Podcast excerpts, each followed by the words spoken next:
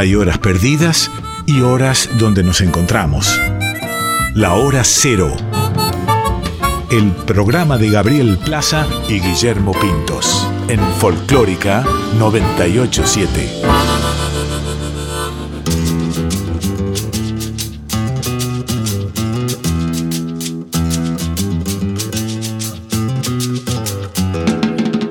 Caprichosa la reina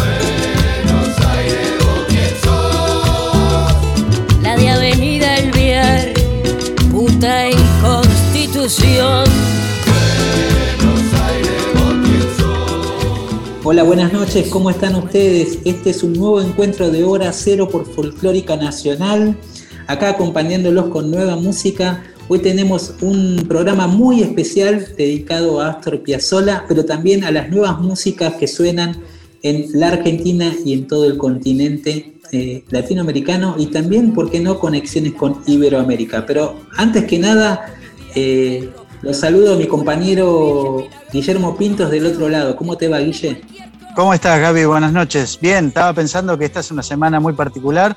Eh, ayer fue el 8M, el Día de la Mujer. En un par de días se cumplen 100 años del nacimiento de Piazzolla y bueno, desde acá acompañamos con canciones. Exactamente, Guille, y con canciones empezamos este programa elegí para esta oportunidad eh, un tema de Arsenio Aguirre llamado La Plumita, que fue icónico para mí en finales de los 90, principios del 2000, un tema que fue un emblema también de esta nueva generación de intérpretes. Lo hacen María y Cosecha. A disfrutar.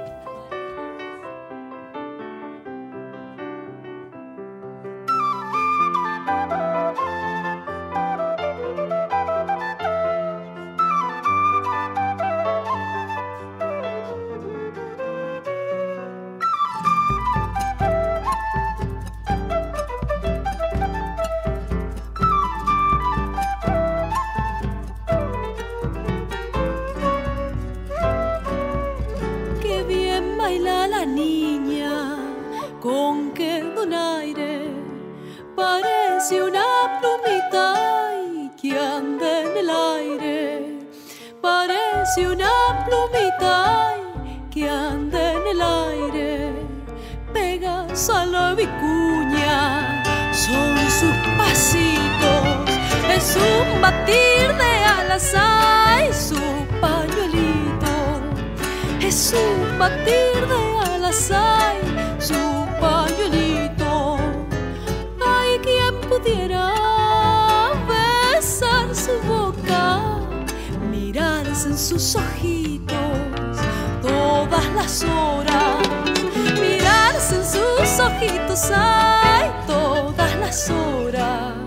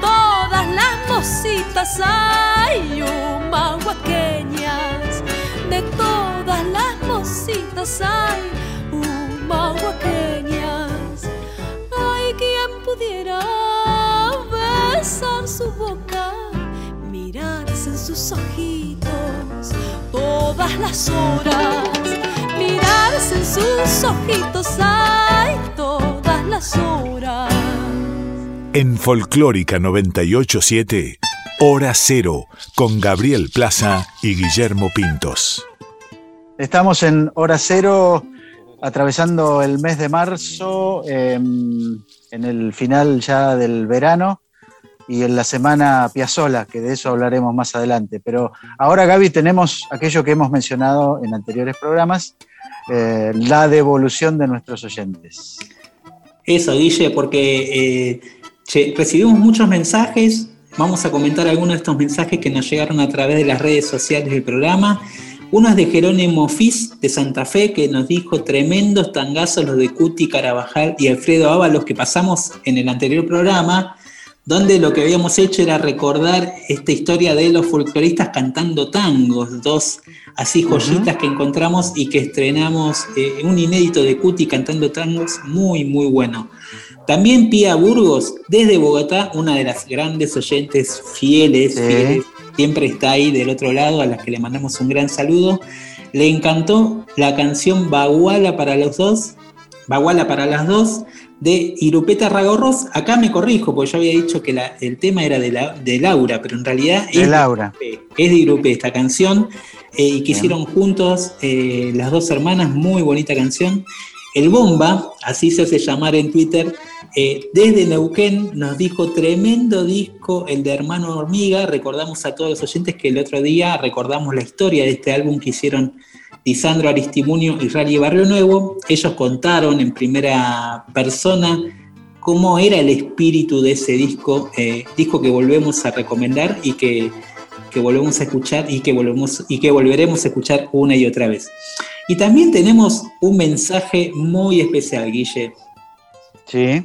Teresa Parodi escuchó el programa, acá nos dejó un saludo y aprovechamos esta excusa del audio de Teresa y ese saludo para también eh, mencionar a estas mujeres que marcaron un camino dentro de la música popular argentina, que ganaron un espacio muy importante para las mujeres dentro de la canción popular argentina y que continúan también nuevas artistas de la canción, como es el caso de Malena Muyala y Charo Bogarín, de las cuales vamos a escuchar el tema Pasos. Hola amigos, soy Teresa Parodi y estoy mandando este mensaje para saludar la temporada 2021 del programa Hora Cero, programa de música popular argentina en todas sus expresiones. Creo que es un programa absolutamente necesario, conocido por dos eh, periodistas conocedores de la cuestión, que son Guillermo Pintos y Gabriel Plaza. Los dos están siempre muy cerca, muy eh, nutriéndose de la música popular argentina en todas sus formas. Por eso este gran diálogo que producen en Hora Cero es absolutamente necesario. Esta conversación de nuestra música popular con, con ella misma y al mismo tiempo con todos nosotros. Me parece un hallazgo y celebro que exista en nuestra radio nacional. Así que envío un abrazo enorme a estos dos queridos amigos, dos necesarios e importantes periodistas que al mismo tiempo cuidan desde este lugar la música de nuestro pueblo.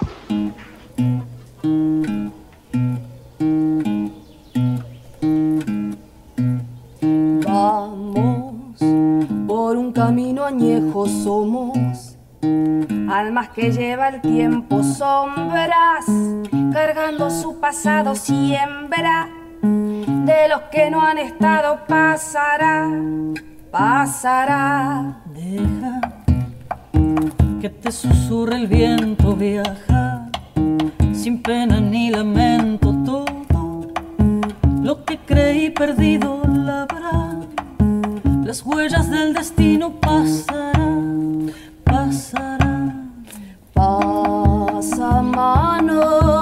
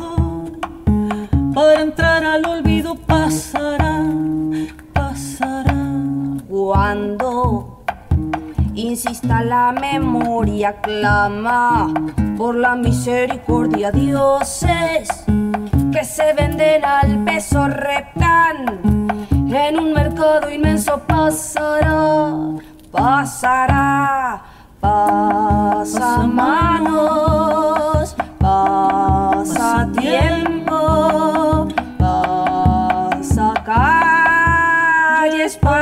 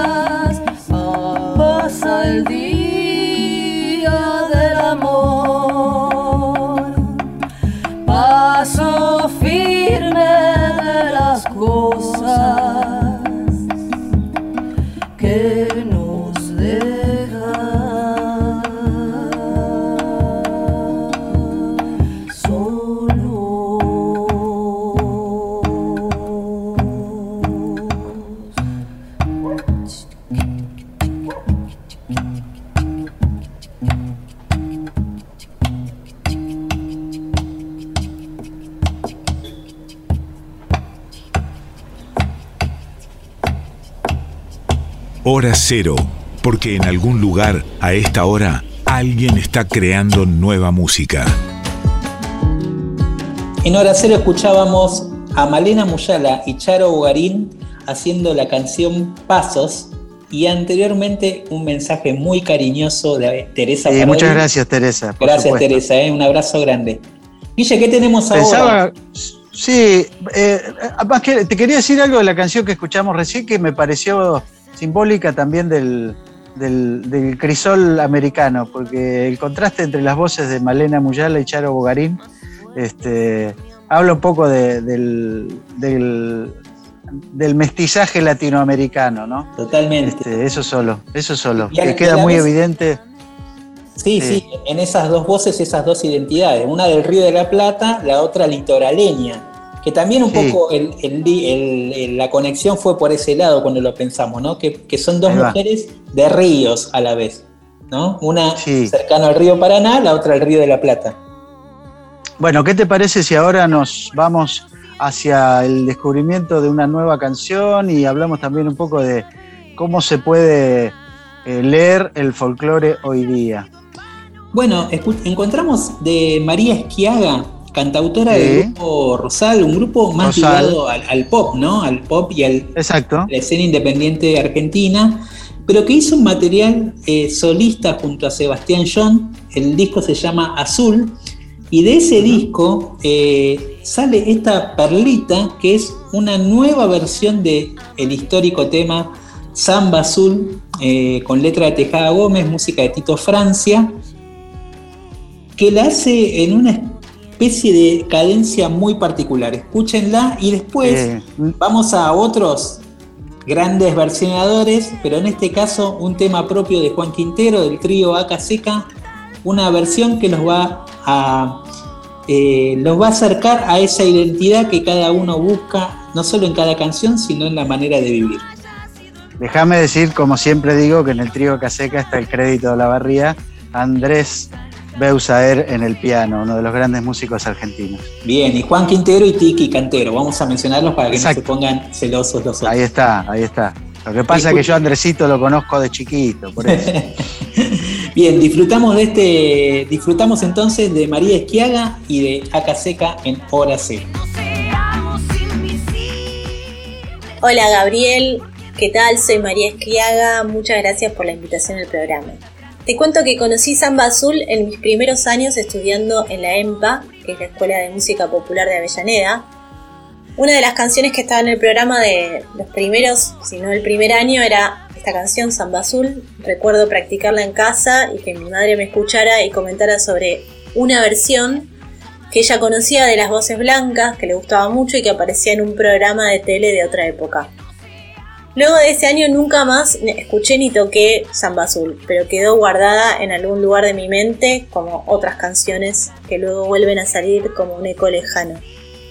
Luego cuando grabábamos el disco Luz Azul con Sebastián John, eh, estábamos componiendo una de las canciones y algo de lo que estábamos improvisando me trajo de vuelta ese recuerdo de Samba Azul, como un eco lejano. Entonces la busqué, la toqué y le, mandé a, a Seba por, una versión grabada con el teléfono, una versión de Samba Azul. Y decidimos que la íbamos a incluir en el disco. Así que, bueno, acá está la versión. Algo que me gusta mucho de Tito Francia, que es el autor de la música de, de Samba Azul, es, son esas armonías que tiene más relacionadas con el jazz. Y eh, la letra de esta canción, que es de Armando Tejada Gómez, eh, genera un clima tremendo donde se mezcla el paisaje, la música y una melancolía muy bien sugerida por el color azul. Espero que les guste. Les mando un abrazo a todas y todos los oyentes. Muchas gracias.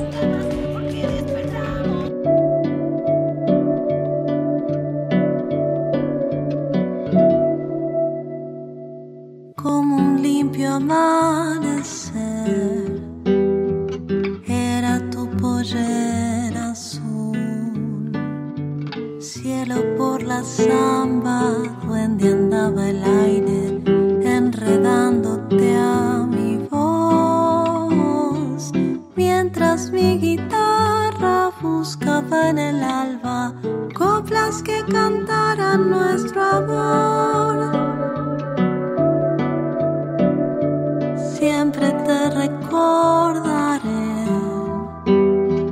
Junto a tu paisaje azul, sombra que no olvido, silueta del río, vestida de trigo y luz, como se dormía la tarde en tu pelo, con un sueño inmensamente azul.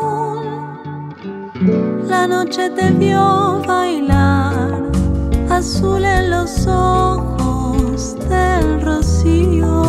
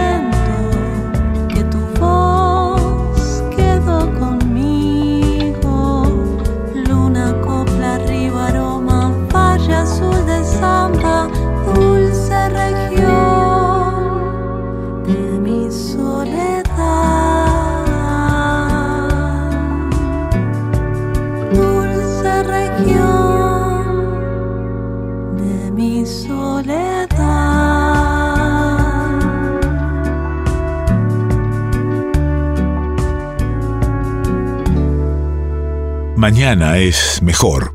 Hora cero. Todo lo nuevo.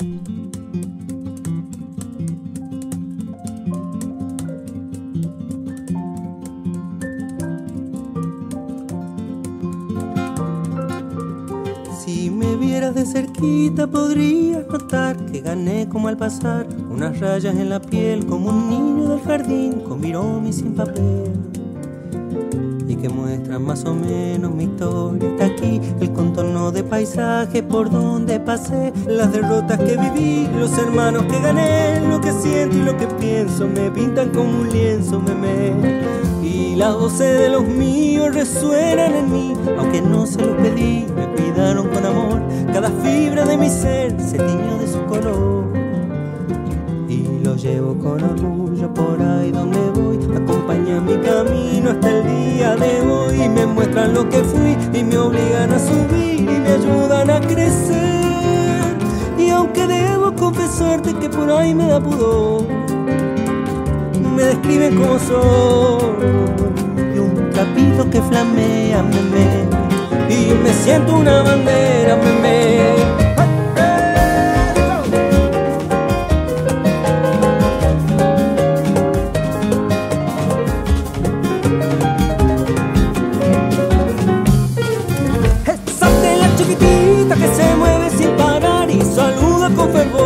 Su gente y su lugar. Se mantiene firme y alta, bebé. Yo quería que supieras que pude elegir. Unas veces acerté, otras tantas me perdí. Lo poquito que aprendí, con amor lo dejaré. Soltaré desde lo alto del palo mayor las canciones que más quiero y que canto mejor. Y lo haré para agradecer a los que hoy están aquí y también los que no están.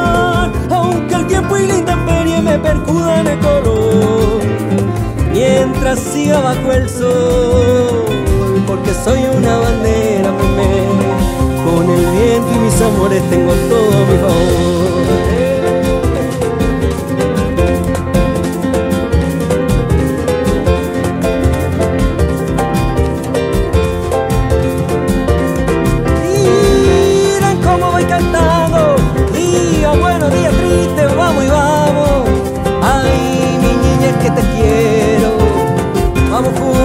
Compañero.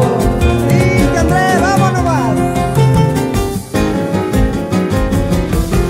En Hora Cero no estamos solo restringidos, Guille, a la música de Argentina y lo venimos eh, mostrando programa a Sí. programa. Nos interesa eh, seguir abriendo nuestras orejas a la música que se produce en Iberoamérica también, del otro lado del Sí. Atlántico, porque hay una conexión directa ahí, ¿no? De ida y vuelta. Total, total. constante, entonces no queremos dejar de lado esa conexión y ese puente, y también porque nos permite descubrir y disfrutar de otras músicas. Es este caso de, de esta artista flamenca que se llama María José Yergo, que también es una, no, no sé si decirlo una novedad, sino más bien una revelación de la escena actual de la música de España.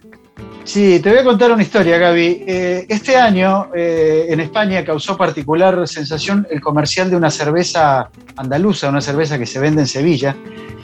Si han tenido nuestros oyentes el privilegio de estar en esa ciudad maravillosa de España, donde hace mucho calor y la gente, este, y hay caballos, este, los famosos caballos andaluces paseando en carruajes alrededor de la plaza, este, donde se habla del Betis y del Sevilla. Bueno, ahí en Sevilla la cerveza más popular es una que este año eh, revivió a Lola Flores. Utilizando una técnica de animación, hicieron un comercial en donde un poco hablan del orgullo del acento andaluz, ¿no? que en, España ha tenido sus vaivenes con toda la historia que hay. Los andaluces son muy simpáticos, muy entradores, son los padres del flamenco. Y María José Yergo responde a esa tradición, es cordobesa, de la, de la, dentro de Andalucía, digamos, Córdoba es una de las provincias más importantes. Y en el comercial donde aparece Lola Flores, el final del comercial es con ella.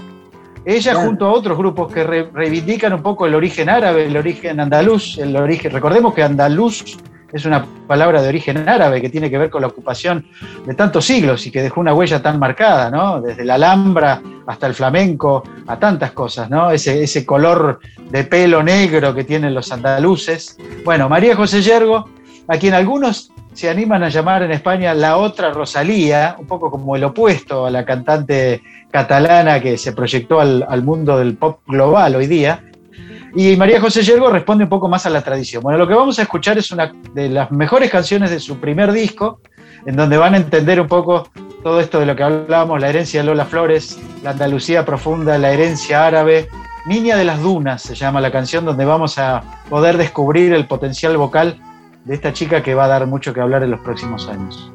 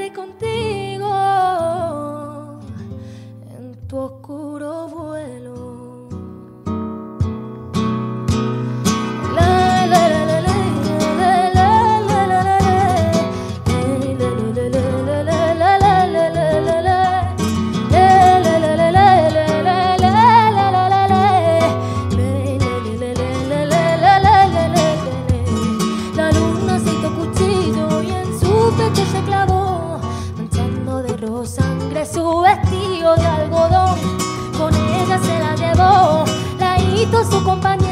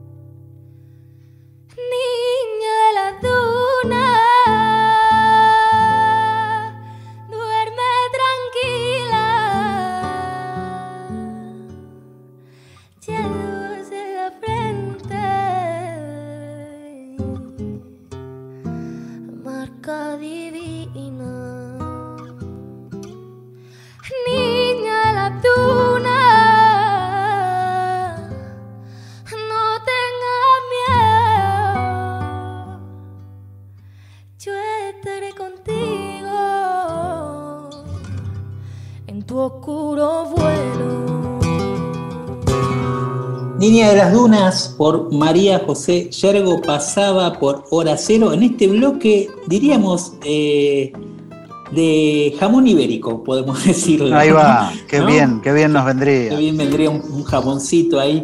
Eh, ¿Qué te parece? Pero viajamos a, a- a esta, a esta nueva generación donde la música española mixtura también con otros géneros y Sí. ahora vamos a hablar de un caso muy particular. Eh, Sí, yo te diría, Gaby, que es el, el- artista y el disco del año y del momento en España. Eh, aquí en la Argentina también ha tenido rebote por la colaboración que hizo nuestro amigo Andrés Calamaro. Eh, es un músico de hip hop y trap que tuvo mucho éxito en España, pero que de golpe dio un giro en su carrera y acaba de publicar un disco que se llama El Madrileño, que es un fenómeno de, hoy no diría de ventas, pero sí un fenómeno de escuchas en, en las plataformas y en redes sociales. Y Es un también- disco muy producido, ¿sí?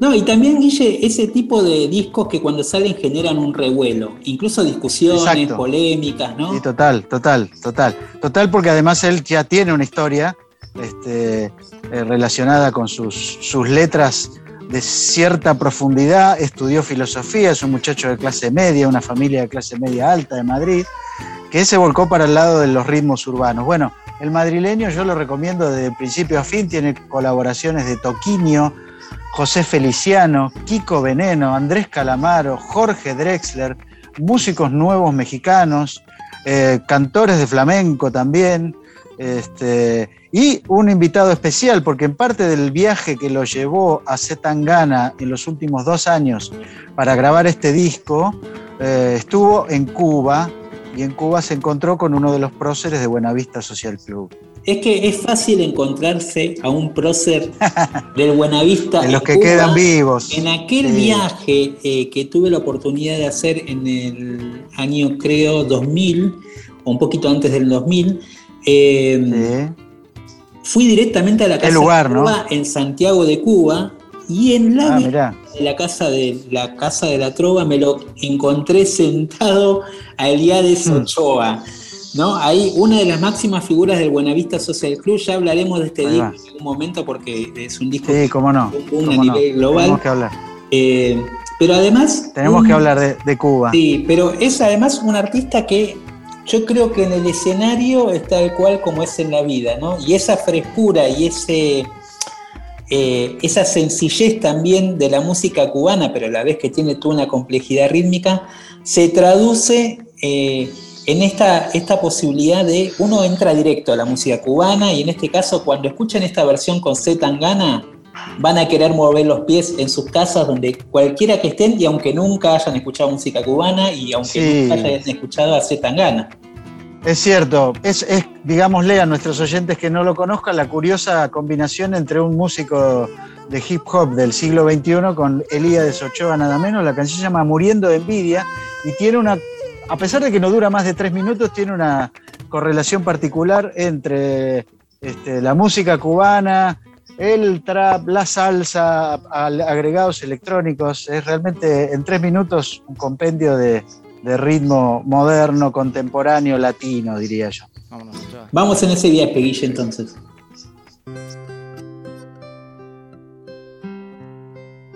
Se están muriendo de envidia las flores, las estrellas y la mar bella.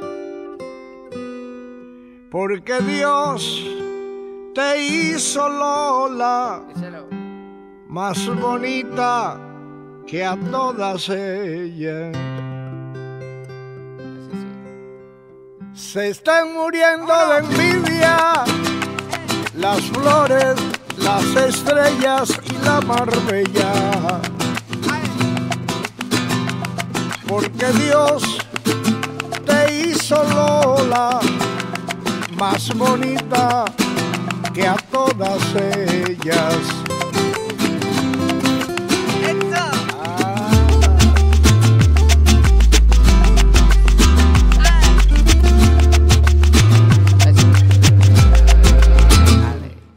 Si un día Dios no lo quiera, pierdo los cuartos y mi talento. Le juro a todos los presentes contento.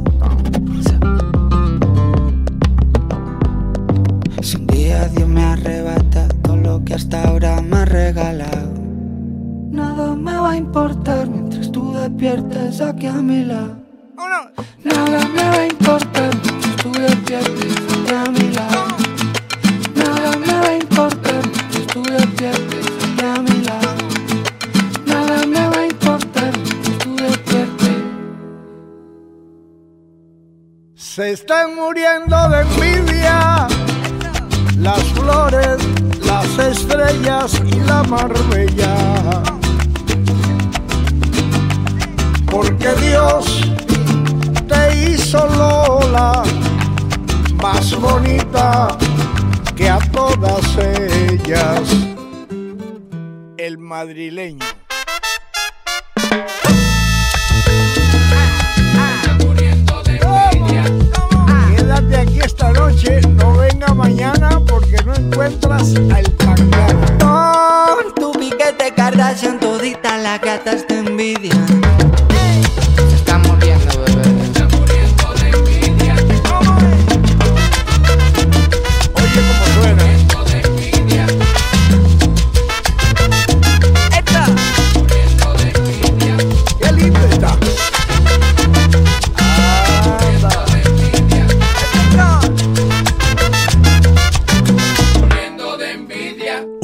Cero.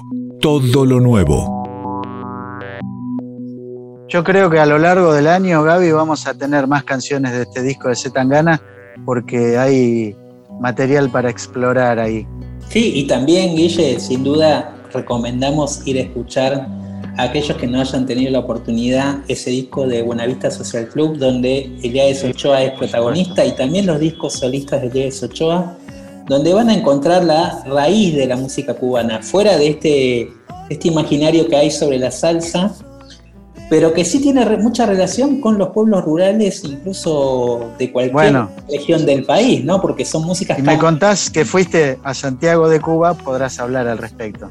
Yo solo tuve el placer de conocer La Habana, pero y fui dos veces y estuve varios días, así que otro día hablamos de Cuba. Sí, sí, sí. Pero vamos a este momento de Sí, cómo no. disfrutar de la música, ¿no? Para, para, como decimos, entregarnos un poco a las canciones, porque también hay una nueva generación que hace canciones y nos gustan en este, nos gusta en este programa, en Hora Cero, pasar estas nuevas producciones y estas nuevas canciones que eh, no se definen en un género.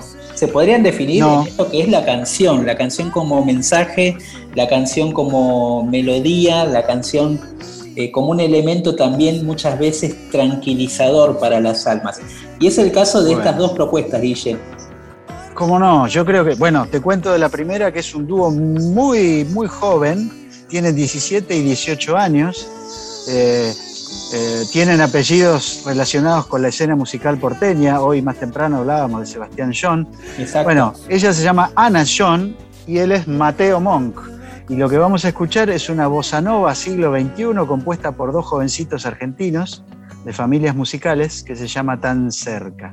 Y después, Guille, vamos a presentar pri- primera vez también que suena en el programa a Lalo Aguilar, cantautor de Sí. Resistencia, Chaco, eh, que maneja un, uni- un universo letrístico muy, muy bonito también, y trabaja mucho el tema entre la urbanidad y, lo- y la naturaleza, ¿no? Porque Bueno, leí por ahí que, que estudió en Córdoba, ¿no? Ahí siempre hablamos de Córdoba como ciudad universitaria que reúne a muchísimos artistas y jóvenes que llegan de, de diferentes lugares del, del norte argentino y que confluyen en la gran ciudad para estudiar y ahí se produce esa, esa mezcla que después, sí, después han salido grandes artistas de ahí. Totalmente. Y Lalo también eh, se nota la influencia, en otro momento del programa mencionamos a Drexler, también se nota esa influencia de Lalo, en Lalo, de la forma de hacer canciones. Es cierto.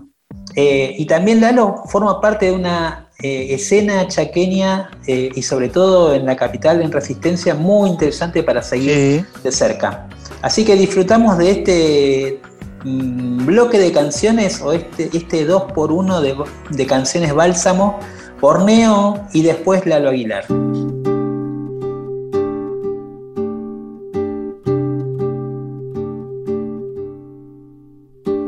¿Qué habrá pasado con la sensación de estar tan cerca?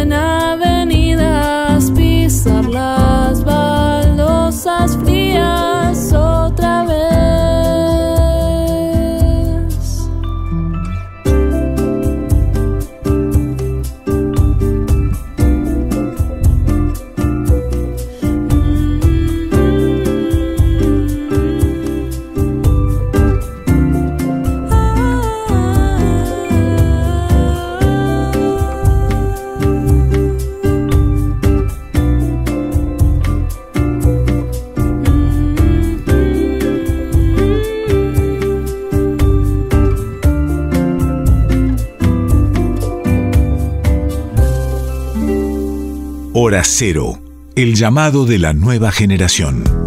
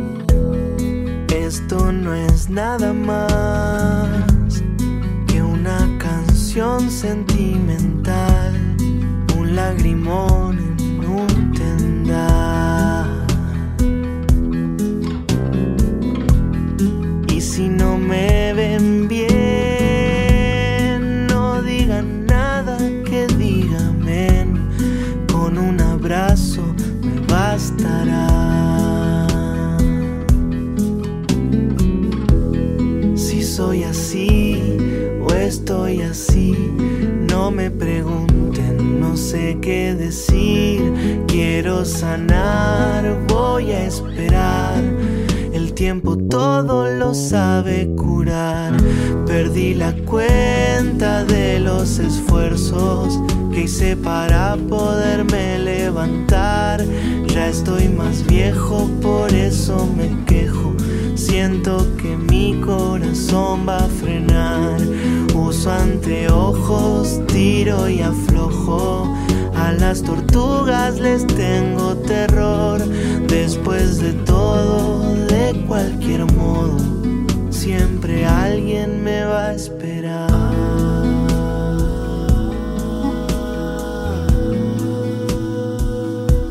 Me vas a esperar.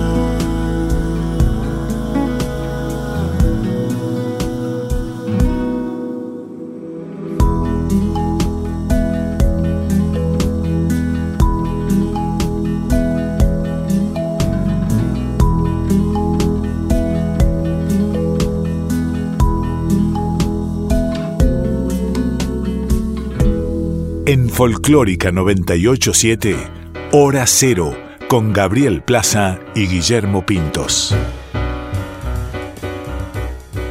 Estamos transcurriendo hora cero eh, en una semana muy especial de marzo de 2021, porque el jueves se cumplen 100 años del nacimiento de Astor Piazzolla.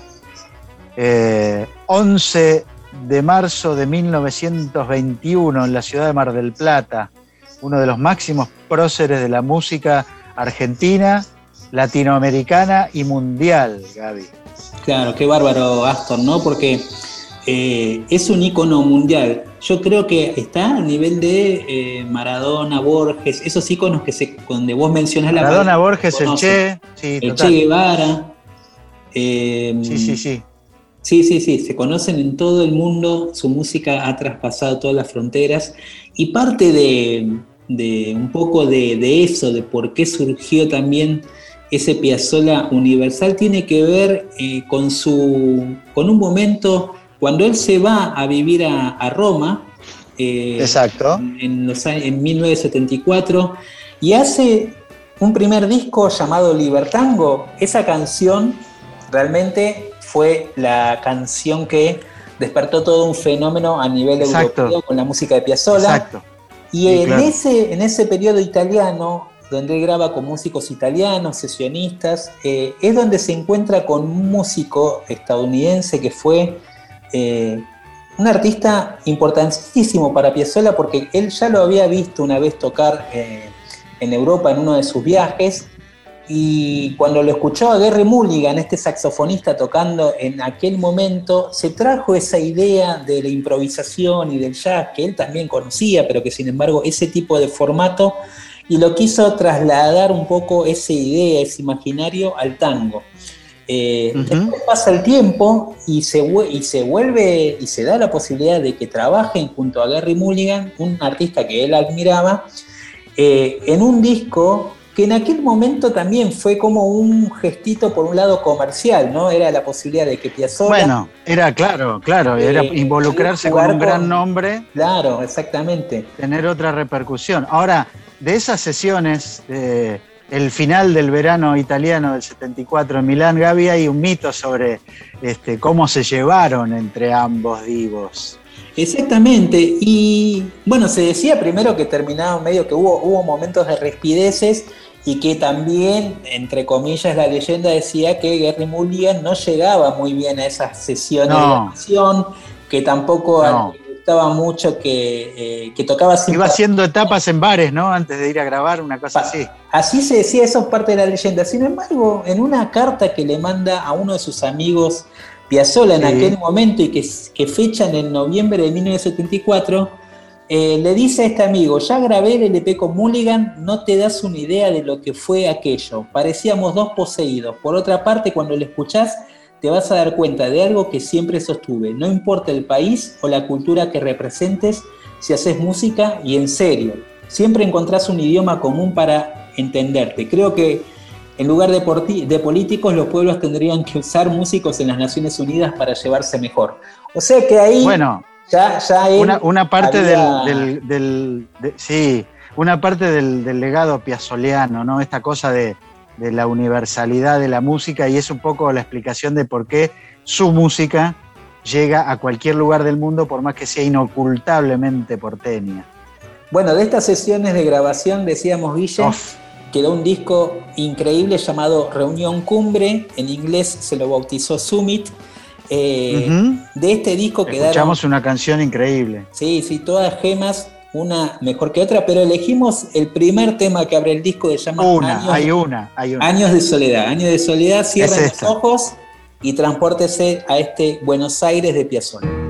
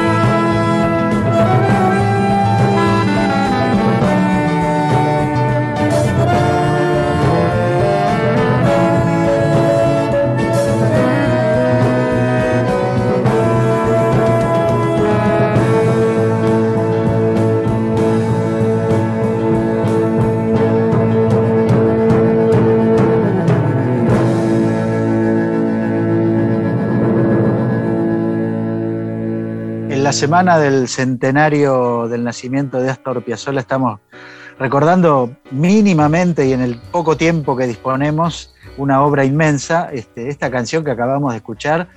Eh, bueno, ¿cómo decirlo o encontrar alguna palabra para definirlo? Pero hablar de melancolía porteña sublimada me parece este, una buena definición.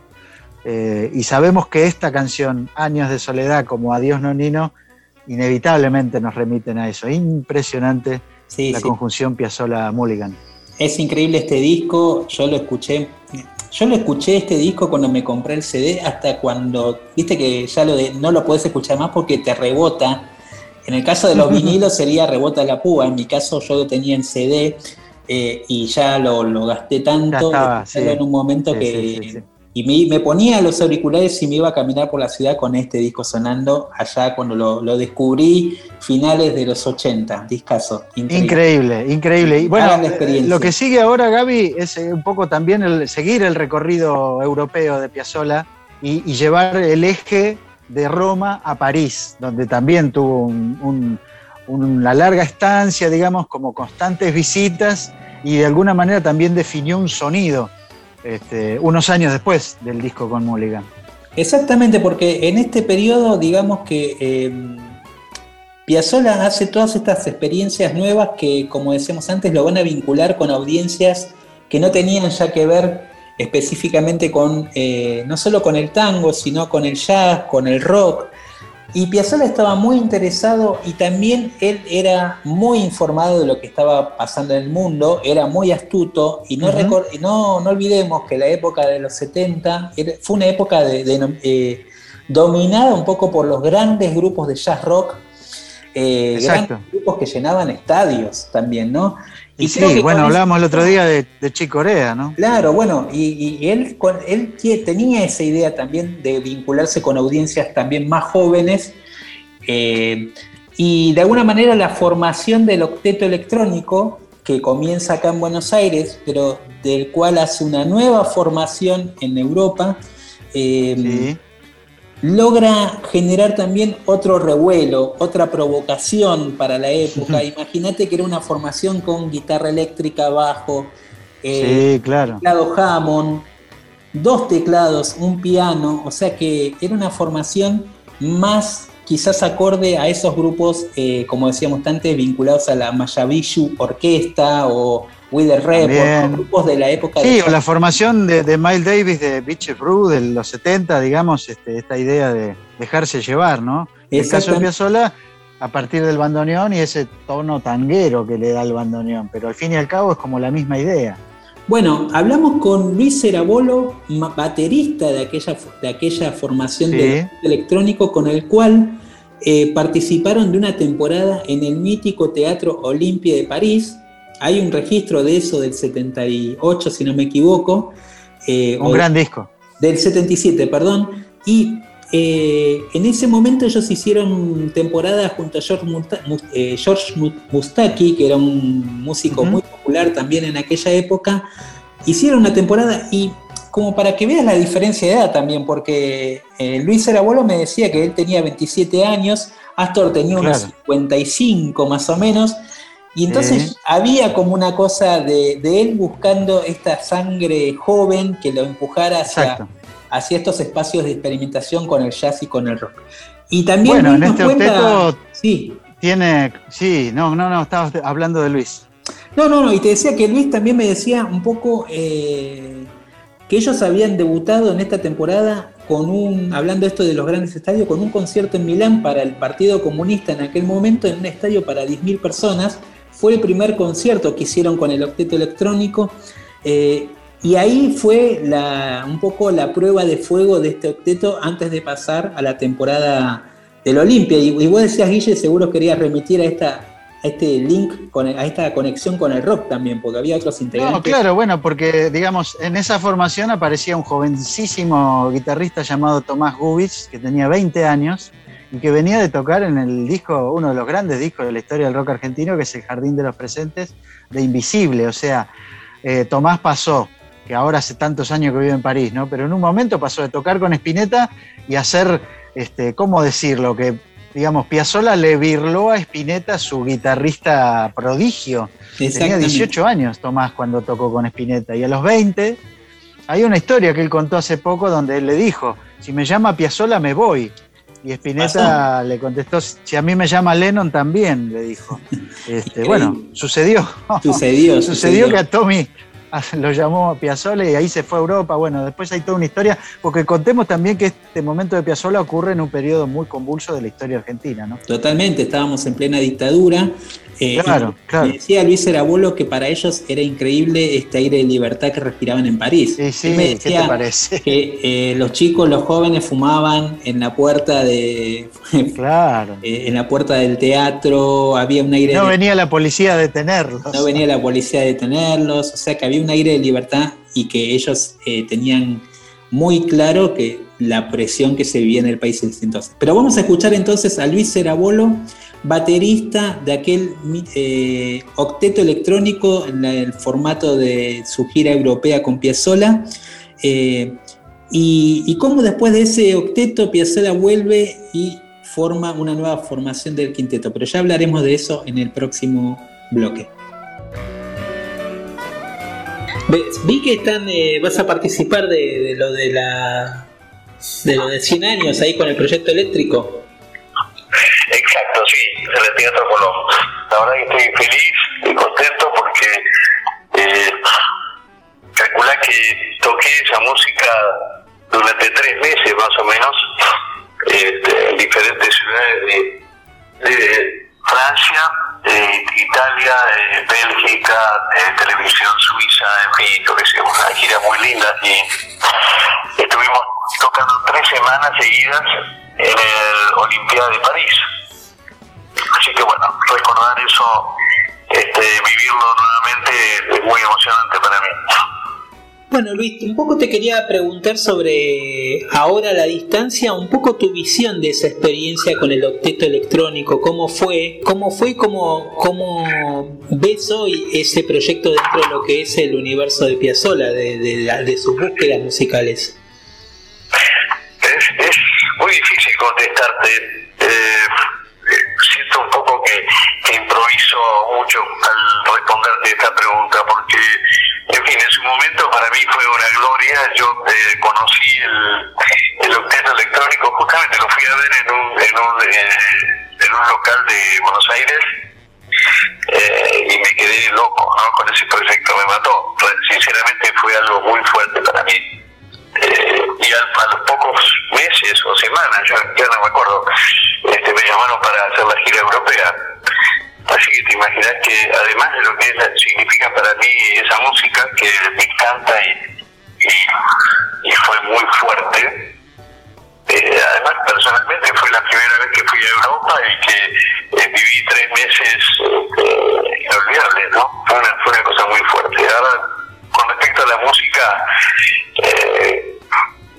lo que ha hecho Astor fue impresionante realmente, ¿no? Por la composición, por la idea rítmica, por... eh, en fin, fue, fue realmente muy, muy este, eh, innovador en, en el tango. Y es una música ya universal, ¿no? Pensar que Astor lo conoce todo el mundo. Bueno, eso, eso fue la experiencia de vivirlo en ese momento. Para mí fue algo eh, imborrable, ¿no? Eh, de la cotidiana de aquel de aquella experiencia en, en Olimpia de París, ¿qué, qué recordás? ¿Cómo era la rutina eh, la cotidiana? Eh, bueno, era, la rutina eh, es la de no sé, es la de cualquier este grupo que vas a tocar y te vas acostumbrando, bueno, pero siempre con mucha responsabilidad, te das cuenta, porque eh, salís a un escenario eh, de un teatro como el Olimpia, eh, vas con mucho tiempo, te vas de, de entrada vas al camarino vas, y vas al escenario a ver que está todo bien, si bien estaba todo, durante tres semanas todo estaba armado, pero igual vas a chequear que está todo bien, el sonista prueba un poquitito, pero no mucho. Esos son los días eh, posteriores, ¿no? El primer día por ahí es más. Claro. Mm, Y después es la rutina. Vas y, y lo haces. Pero siempre, obviamente, tenés que estar con tiempo en el teatro y, preparado y mentalizado, ¿no? Pero bueno, sí, la verdad que eh, recuerdo, eh, mis recuerdos son muy eh, este, muy fuertes con respecto a eso, porque vos eh, calculás que el teatro tiene una historia muy importante, ¿no?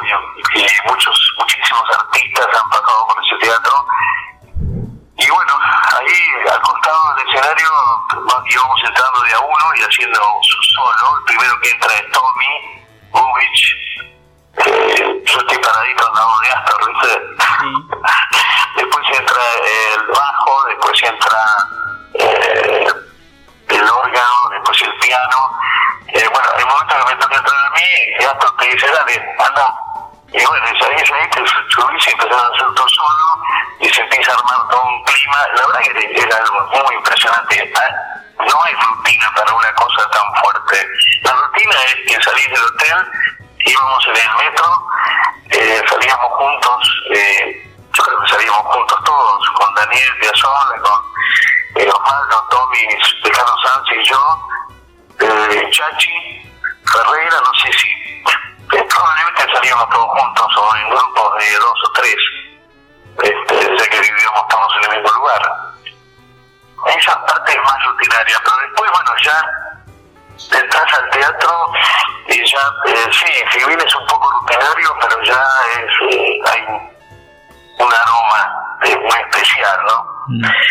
Y bueno, eh, así es como que te vas, te vas calentando y bueno, cuando llega el momento de entrar, entras con todo, ¿viste? Porque no, no, hay, no, hay- no es, una cosa rutinaria, ya es, es cada cada día es, es muy emocionante, ¿no?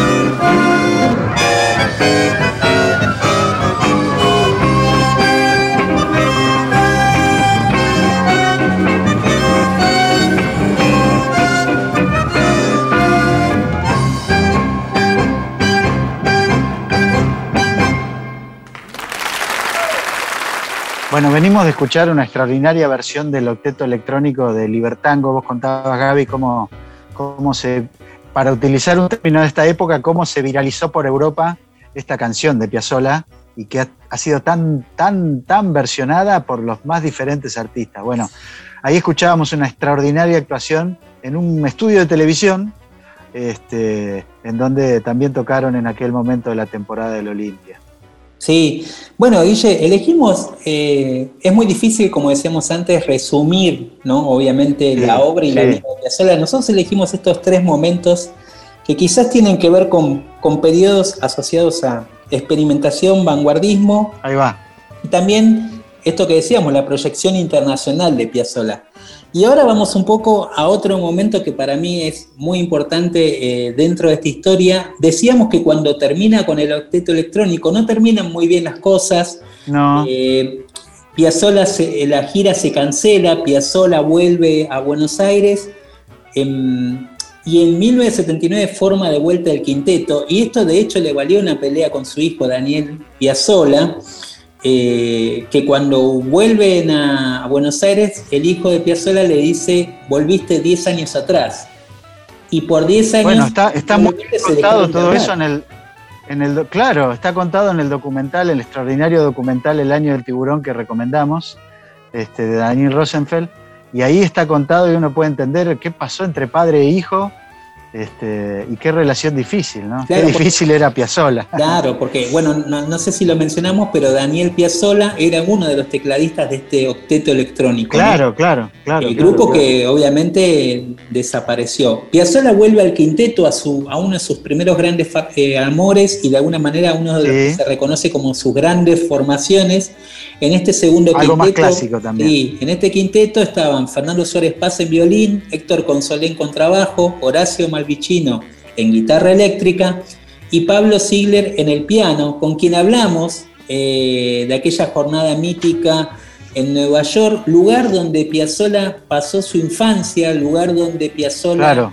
eh, conoció a, a Carlos Gardel, de hecho Sí. Carlos Gardel lo adoptó como una especie de mascota y casi se lo lleva a aquella gira, gira fatídica donde Gardel perdió la vida, ¿no? Eh, Casi sube al avión. Casi totalmente. sube al avión porque, porque se había encariñado con este pibito de Sí. 12 años que tocaba el bandoneón, según Gardel como un gallego, eh, pero que le gustaba. Y bueno, los padres obviamente como era chico no lo dejaron viajar. Ahí, Y se salvó. ahí tenemos eh, la historia de este gran ícono de, de Piazzolla. Bueno, Piazzolla vuelve a esta ciudad que fue muy importante para él, para él y hace este concierto en el Central Park, lugar simbólico si lo hay, ¿no? En Nueva York. Eh. Y acá Pablo Ziegler nos cuenta un poquito de cómo fue esa noche y de las repercusiones que tuvo él, porque después pudo volver también Pablo Ziegler a recordar ese concierto una vez más. Hola Gabriel, acá Pablo Ziegler desde Nueva York. Sí, eh, ese fue un mítico concierto con el grupo, con el quinteto de Astor en los años 80, no, no me acuerdo exactamente cuándo, en qué parte de los 80. Eh, bueno, fue, era un día lluvioso, era impresionante, había una cantidad razonable de gente dada, dada dado el clima, ¿no? lleno de paraguas, que es lo que veíamos. Este, llovía, no, no era una lluvia muy fuerte, Pero bueno, de pronto se armó un poco de viento y empezó a entrar un poquito de agua en el Banshall del Central Park. Y ahí corrimos el equipo de guitarra, me acuerdo. El concierto estuvo bien, fue bárbaro. La gente muy, agradecida y Astor se mandó una mítica eh, presentación de los músicos o de su música en varios idiomas. Eh, inglés, por supuesto, eh, italiano y español. Yo no sé si lo hizo en francés, porque también hablaba francés. Así que no me acuerdo de eso, pero creo que, creo que está grabado eso en el CD famoso de eso. Y el concierto, bueno, estuvo, muy bien. Habíamos ido en ocasión también de tocar a- en el Public Theater de, Manhattan, que lo manejaba Joseph Papp, un tipo muy progresista que siempre paraba a una música. Mirá, y como anécdota, anécdota de eso, muchos años después, te diría hace cinco años o seis años atrás, por invitación de una violinista mm, franco-canadiense, este, quiso, quiso hacer ese concierto de nuevo. Y bueno, empezó, primero llamó mi quinteto de acá, y por supuesto yo. y bueno, yo, yo tenía muchas dudas, porque, pero, pero ella era muy buena violinista clásica. Y bueno, eh, hubo una gran difusión. Para, hicimos exactamente el concierto de Central Park, eh, la reedición eh, en los años eh, de 2015, 16, fue una cosa así, ¿no? Este, y lo bueno, se fue grabado por la, por la, por la radio y televisión de acá, XWR, something like that, ¿no? Eh, y fue récord de, récord de gente. Mira, se ve que había mucha gente que por ahí se acordaba de aquel eh, concierto, ¿no? Gente ya más grande, pero había de todo. 7.000 personas había. Eso, para ellos, este, para la radio, y la radio comentaba después que fue uno de los récords de público. Así que esos son mi- mis, mis recuerdos y el anecdotario que, y lo que pasó después de, ese concierto de Central Park. Bueno, te mando un saludo grande y todos, y a los que escuchen también. Acá Pablo Silver. Chao, chao.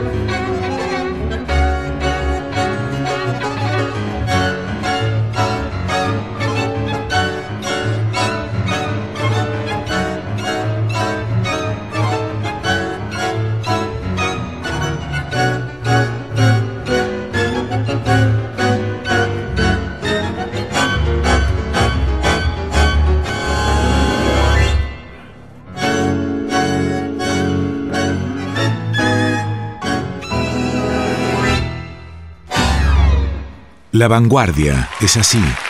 Hora cero.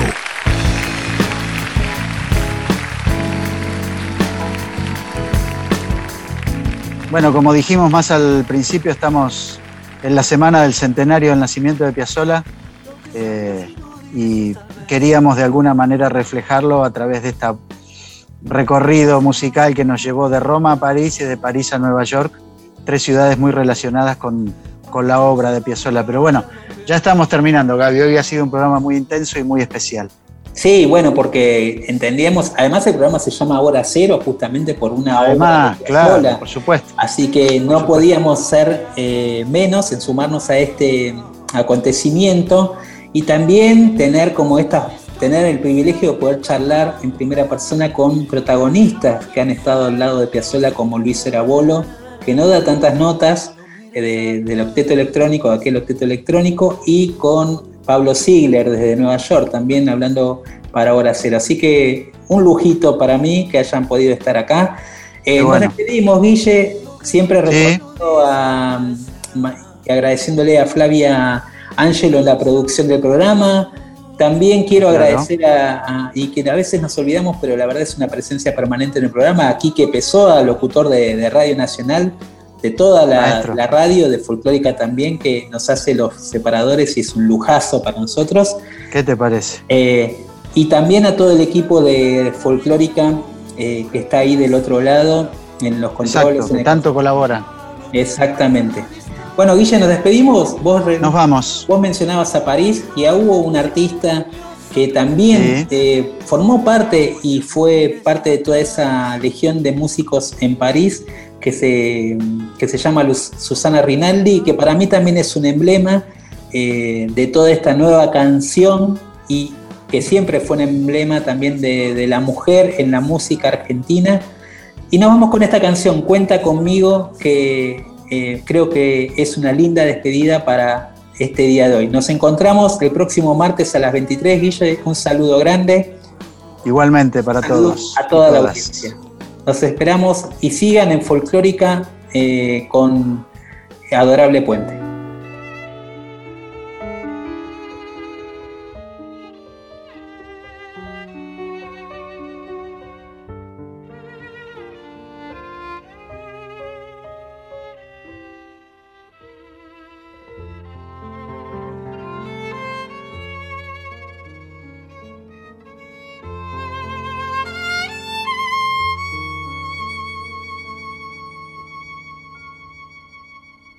Cuenta conmigo por si tuvieras que encontrar algún motivo. Si necesitas algo más que conformarte. Si se te ocurre, por ejemplo, enamorarte, aquí me tienes siempre dispuesta a ver el mundo como tú ni lo imaginas.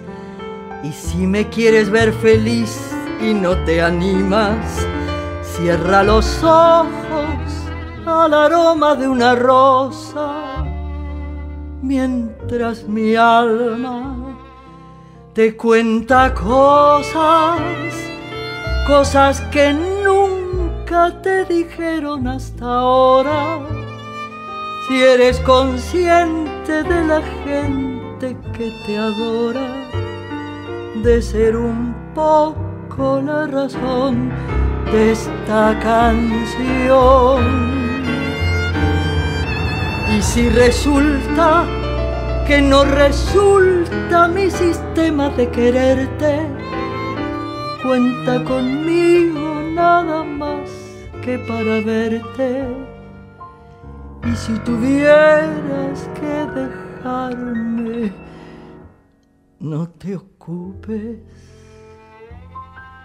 Yo me podría acomodar sin molestarte en un rincón donde pudieras acordarte que cuando el tiempo haya pasado y tengas ganas en esas ganas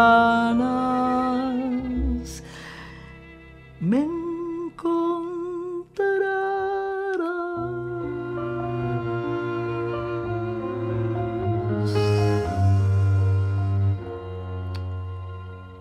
Cuenta conmigo.